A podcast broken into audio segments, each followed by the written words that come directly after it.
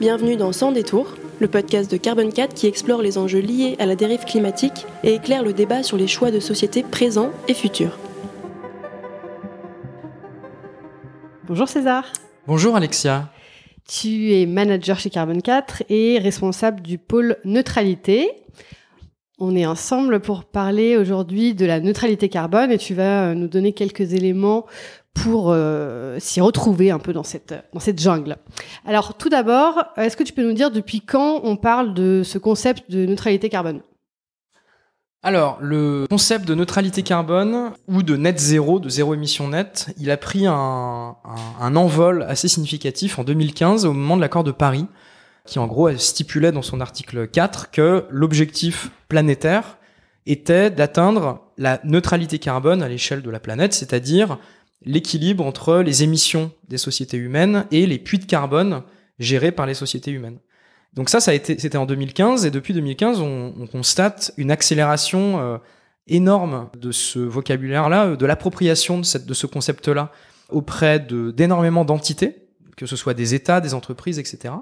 Mais il faut savoir euh, quelque chose, c'est que la notion de neutralité carbone, en fait, elle date d'un peu avant ça. C'est-à-dire, il y avait quand même une existence euh, du mot neutralité carbone à partir des années 2000, au moment de l'accord du protocole de Kyoto. Mmh. Et la neutralité carbone à l'époque, ça euh, consistait en un truc vraiment très différent. C'est le secteur privé qui a euh, en gros créé de toutes pièces ce concept de neutralité carbone en disant aux entreprises, bah en fait, si vous achetez des crédits carbone, qui est un objet qui a été créé dans le cadre du protocole de Kyoto, on pourra y revenir, bah, si vous achetez suffisamment de crédits carbone, vous pouvez devenir neutre en carbone. Donc en fait, il y a eu une préhistoire du mot neutralité carbone dans les années 2000-2010 et en 2015, il y a eu vraiment un essor qui a été drivé beaucoup plus par la science, donc le GIEC, et l'accord de Paris. Mm. Est-ce que il y a une différence entre les termes de neutralité carbone, zéro émission nette, net zéro? Est-ce que c'est la même chose exactement? Bah, Quand on lit le glossaire du GIEC, on se rend compte qu'à l'échelle de la planète, le zéro émission nette et la neutralité carbone, c'est synonyme ça veut dire à chaque fois la même chose, c'est-à-dire l'équilibre entre ce qui sort de l'atmosphère et ce qui rentre dans l'atmosphère à une année donnée.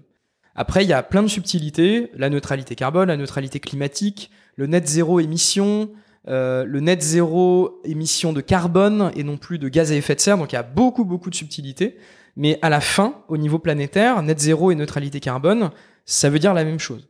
Après, au niveau des acteurs, euh, on va dire sous-planétaires, donc en gros les, entreprises, les États, etc., il y a eu au fil des années une manière, enfin on, va dire un usage qui s'est euh, auto-établi et qui tend à faire la différence entre les deux, mais sur lequel il y a une petite bataille de définition actuellement. Parce que c'est pas forcément très clair aujourd'hui de savoir ce que c'est qu'une entreprise net zéro ou une entreprise neutre en carbone, s'il y a une différence, qu'est-ce que ça doit recouper, etc. Et qu'est-ce qu'on utilise, nous, chez Carbon 4 Nous, chez Carbon 4, le, on essaye de, se raccrocher le plus possible à euh, des fondations scientifiques et de ne pas alimenter un débat euh, trop flou et de vraiment essayer de clarifier au contraire les, termes. Nous, notre position, c'est de dire le net zéro, ça désigne avant tout, enfin net zéro ou neutralité carbone, hein, ça désigne avant tout quelque chose à l'échelle de la planète, qui est l'équilibre émission puis de carbone. Et ensuite, à l'échelle on va dire des entreprises, des produits, des services, des événements, la question à se poser, c'est non pas comment je peux être neutre ou net zéro, mais c'est plutôt qu'est-ce que je dois faire pour, à mon juste niveau, contribuer à ce net zéro planétaire et collectif. Hmm. Et pourquoi est-ce qu'on parle de neutralité carbone à atteindre en 2050 alors, en fait, la date à laquelle tu atteins la neutralité carbone à l'échelle de la planète est super important parce que en fait, bon, il faut imaginer que l'atmosphère c'est une baignoire. J'adore cette métaphore, je la, je ressors vraiment à, tous les râteliers. Mais en gros, il faut imaginer que l'atmosphère est une baignoire qui a un certain niveau d'eau. Le niveau d'eau, c'est la quantité de CO2 qu'il y a dans l'atmosphère. Vous avez un robinet euh, qui conserve, enfin qui, qui équivaut aux émissions de CO2 chaque année dans l'atmosphère, et un siphon, une bonde, qui chaque année enlève de l'eau, c'est-à-dire du CO2 de l'atmosphère. Le but de la neutralité carbone, c'est de faire en sorte qu'il y ait autant d'émissions que de puits, c'est-à-dire que votre robinet et le siphon s'équilibrent. Donc les, le robinet, ce sont toutes les activités qui émettent de, des gaz à effet de serre, et le siphon, ce sont les puits, les puits de carbone. anthropiques. Exactement. Donc en gros, c'est des puits de carbone gérés par l'humain, par les sociétés. Et euh, il y en a plusieurs. Euh, Il y a les forêts. Quand ta forêt croît, en fait, elle, elle stocke du CO2. Donc c'est une manière d'enlever du CO2 de l'atmosphère et de le stocker sous une autre forme. Tu as les sols agricoles, puisqu'en fait, les sols sont d'énormes euh, réservoirs de carbone. Et le fait de passer à des agricultures respectueuses du vivant, l'environnement, permet de stocker davantage de carbone. Et puis tu as une troisième catégorie qui s'appelle les, technologies d'émissions négatives. C'est des, des technos qui n'existent pas encore, mais qui, sur le papier, pourraient capter du CO2 de l'atmosphère et le stocker de manière très durable dans les couches géologiques. Qui n'existent pas encore, qui existent, mais qui sont à l'état embryonnaire par rapport aux objectifs, enfin, au niveau euh, qu'on voudrait qu'elles. euh, Bah, ils existent, oui et non. C'est-à-dire qu'il y a un projet pilote euh, pour une technologie qui s'appelle le BEX. C'est des centrales à bois, c'est des centrales électriques qui sont alimentées par de la biomasse et sur lesquelles tu viens capter le carbone et le l'enfouir. Ça, ça a un effet direct de puits de carbone.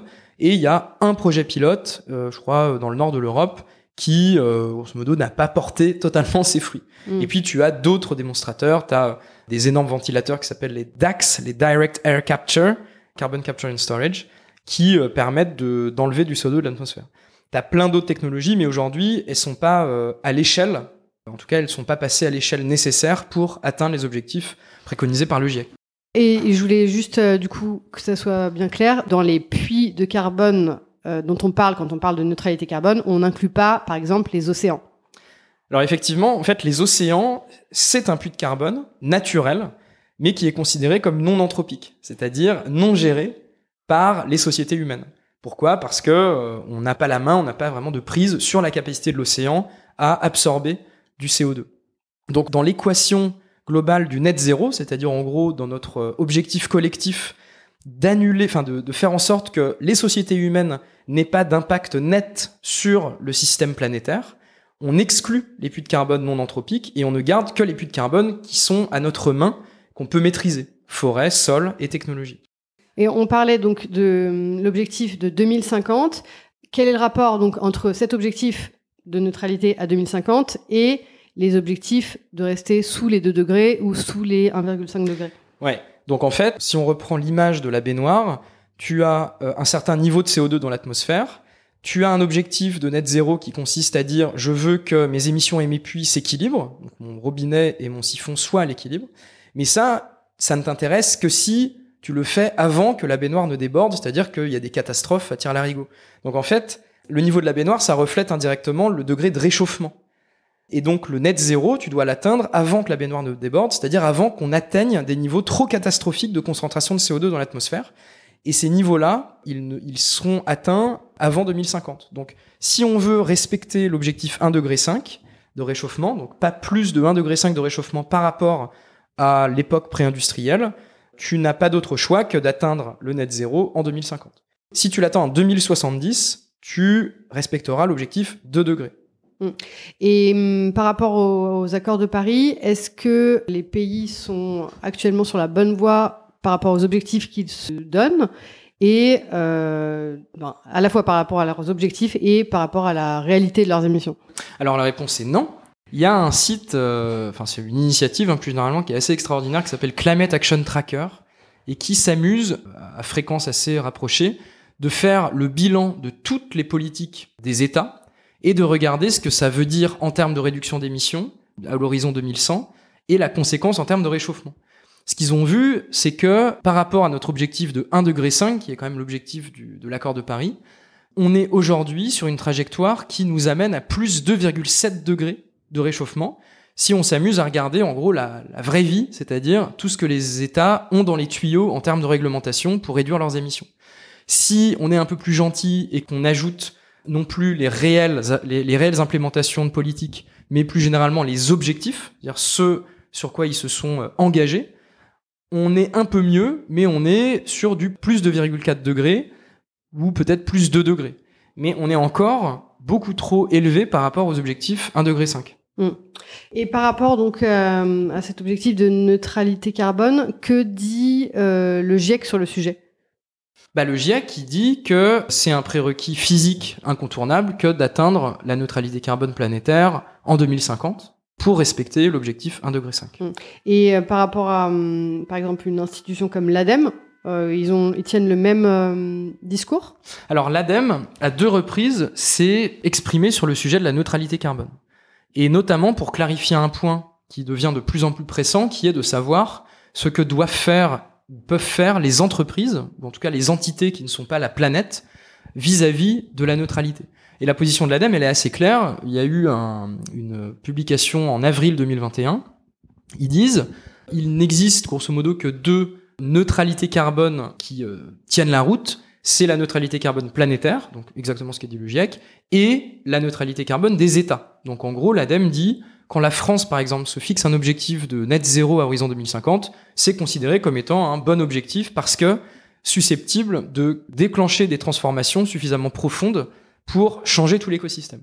En revanche, ce que dit l'ADEME, c'est que toutes les, toutes les allégations, tous les objectifs de neutralité carbone à l'échelle des entreprises, des produits, des services, c'est peut-être un peu plus douteux parce que parfois, une entreprise qui se dit net zéro ou euh, par exemple neutre en carbone, etc., ne va pas forcément, euh, via cet objectif-là, mettre en œuvre les transformations nécessaires pour se transformer pour devenir compatible avec un monde net zéro. Et par rapport quand même à la neutralité des pays, un pays pourrait se dire net zéro, même si il a une énorme partie de ses émissions qui sont délocalisées euh, en faisant produire euh, des choses euh, ailleurs, comme c'est le cas par exemple en France. Alors en, fait, effectivement, les, objectifs net zéro des pays, c'est souvent des objectifs qui sont définis sur ce qu'on appelle les émissions territoriales. Une émission territoriale, c'est juste une émission qui a lieu sur le sol du pays. Quand on regarde la France, par exemple, on a des émissions territoriales et notre objectif net zéro consiste à réduire ces émissions territoriales à euh, donc aujourd'hui on est vers 430 millions de tonnes de CO2 par an et on veut réduire à 80 en 30 ans euh, et d'équilibrer le résiduel euh, avec des puits de carbone là aussi territoriaux, c'est-à-dire nos forêts, nos sols et nos technologies d'émissions négatives. Donc ça, c'est un objectif qui est en soi intéressant, mais il faut pas oublier effectivement que la France, c'est aussi un énorme importateur de biens manufacturés, notamment qui viennent de Chine, et qui n'apparaissent pas dans l'objectif net zéro. Et le Haut Conseil pour le climat l'a dit à quelques reprises, que l'objectif net zéro devrait être assorti d'un objectif de maîtrise de notre empreinte carbone, et donc de maîtrise de, euh, des émissions liées à nos importations. Mm. Euh, sur la question de la compensation, est-ce que c'est un, un, terme qu'on utilise chez Carbone 4 ou que tu utilises et euh, quel vocabulaire on y substitue du coup? Alors ça, cette question, elle, euh, elle a vraiment trait à, euh, au vocabulaire, enfin aux actions qui ont trait chez les entreprises. déjà peut-être un point de clarification.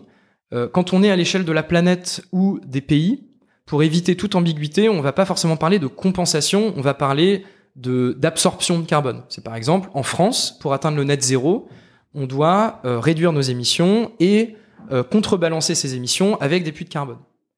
Et ensuite, il y a la notion de compensation à l'échelle des entreprises.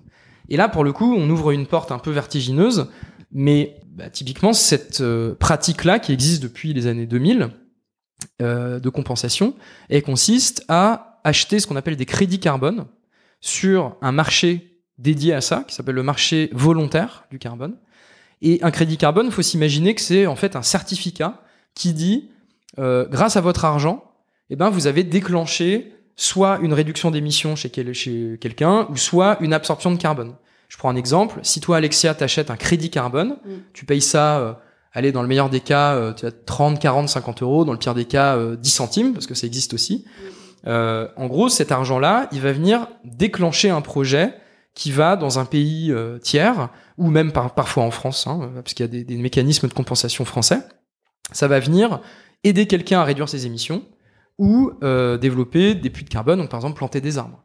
Donc dans l'idée, c'est pas mal. Dans l'idée, c'est même un, outil qui est assez précieux puisque ça permet de, de, mobiliser de la finance privée, que ce soit des individus, que ce soit des boîtes, n'importe qui, pour accélérer l'action climat, pour donner de l'argent pour la réduction, pour donner de l'argent pour le développement des puits de carbone.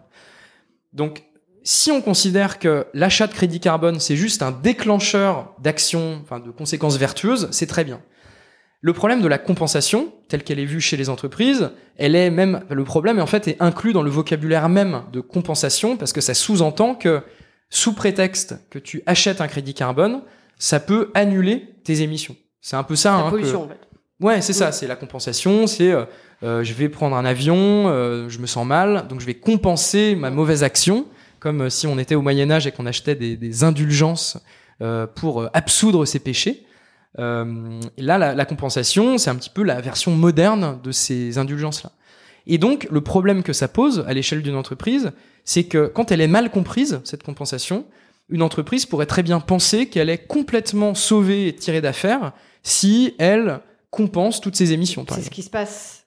Parfois, effectivement. C'est ce qui se passe historiquement, puisque plein d'entreprises sans vergogne disaient je suis neutre en carbone. Et quand on gratte un peu, on se rend compte que, bah, en fait, déjà, un, euh, c'est vrai seulement sur un périmètre très petit d'émissions, que deux, l'entreprise n'a pas du tout de plan pour réduire ses émissions, ce qui quand même est le nerf de la guerre de l'action climat, et trois, que parfois la compensation, euh, enfin les crédits carbone qui sont achetés, c'est un peu bancal, quoi. Par exemple, euh, on va financer la plantation d'une forêt, mais on n'a aucun contrôle sur euh, est-ce que les arbres sont réellement euh, plantés, est-ce qu'ils ont poussé, est-ce qu'ils n'ont pas brûlé au bout d'un an, etc. Ouais, exactement. Alors ça, ça tend à disparaître parce que le marché, il est euh, pas fou. Euh, il veut se prémunir de ces risques-là. Et ça, pour se prémunir de ces risques un petit peu de d'aléas climatiques, de risques, ce qu'on appelle de non-permanence de l'action que tu déclenches, eh ben, il y a ce qu'on appelle des, euh, des labels, des standards qui vont tamponner un projet en disant, bah, ça, quand même, c'est de bonne qualité, donc il y a assez peu de chances que euh, ça, ça rate. Mm. Euh, mais néanmoins, il y a des boîtes qui continuent à acheter des crédits carbone qui ne sont pas certifiés et pour lesquels il y a vraiment des dangers d'intégrité du financement. Et dans tous les cas, la première action ne devrait pas être de compenser, mais d'abord de réduire. En fait, la première action, elle concerne même pas le carbone. Elle concerne même pas une quantification ou une comptabilité de CO2. La première action d'une entreprise, c'est de se demander si son modèle d'affaires, en gros ce qu'elle fait, euh, son, but en tant qu'entreprise, euh, en tant que pourvoyeuse de produits, services, solutions, est-ce que cette activité-là, elle est compatible avec un monde qui aura réussi à rester sous les 1,5 degré de réchauffement? En fait, concrètement, dans un monde dans 30 ans où, euh, il- voilà, si tout se passe bien, on est neutre en carbone à l'échelle planétaire et française, il y a plein d'activités qui vont disparaître. Et donc, la première chose à faire pour une entreprise, c'est de se dire, dans ce monde-là, est-ce que moi, avec ce que je fais actuellement, je suis toujours pertinent? Si c'est pas le cas, comment je fais pour me transformer pour devenir pertinent? Ça, c'est le premier réflexe qu'une entreprise doit avoir. C'est- presque une copie de philo, tu as une problématique et tu dois te poser pour savoir si tu es en ligne avec ça.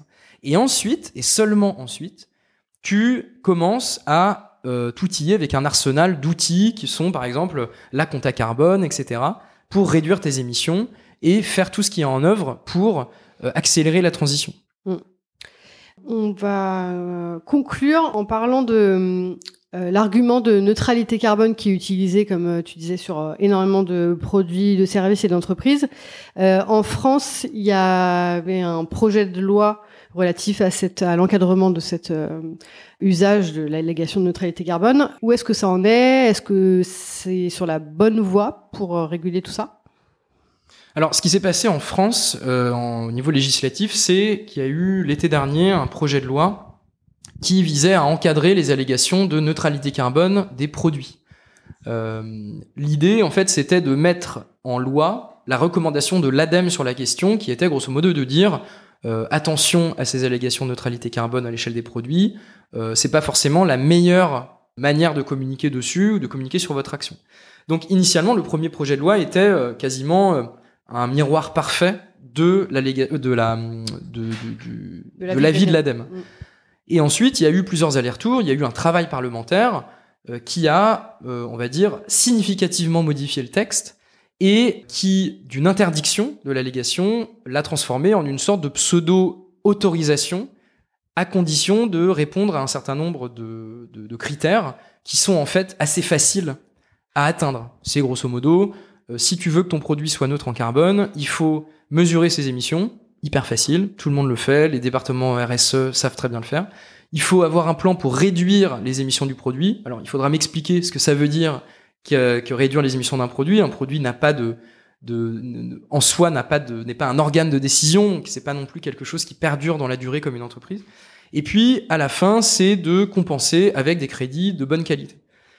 À première vue, ça peut paraître suffisant, euh, mais le problème, c'est que finalement, quand on applique cette loi à des produits euh, qui sont très problématiques et qui justement n'ont pas leur place dans un monde 1 degré 5, comme par exemple, je sais pas moi, euh, des bidons de pétrole, enfin des barils de pétrole, des, des, des, des vols en jet privé, des voitures SUV, des, hein, et ben en fait, on pourrait théoriquement euh, remplir tous ces critères et tamponner un SUV qui émet énormément comme étant neutre en carbone. Même un bidon d'essence pourrait. Même un bidon d'essence, si tu le souhaites. Euh, voilà, des pleins d'essence neutres en carbone. Donc le problème de, ce, de cette loi-là, c'est que, euh, d'une certaine manière, elle autorise indirectement des allégations un peu trompeuses. Bon, il y a quand même une bonne nouvelle là-dedans, c'est que ça met sur la place publique un débat qui est un débat euh, qu'on doit collectivement euh, adresser, qui est le débat de comment faire en sorte que les entreprises puissent communiquer convenablement sur leur action climat. Et, euh, et l'ADEME, par exemple, même si ils regrettent que euh, l'intégralité de leur euh, enfin de leur pardon, de leur avis n'ait pas été euh, pris en compte dans la loi, euh, ils considèrent que c'est une avancée assez positive finalement. D'accord, merci beaucoup César pour cette première introduction aux enjeux de la neutralité. Merci pour l'invitation. Merci de votre écoute. N'hésitez pas à partager nos épisodes et rendez-vous sur le site de Carbon 4 pour approfondir ces sujets. À bientôt!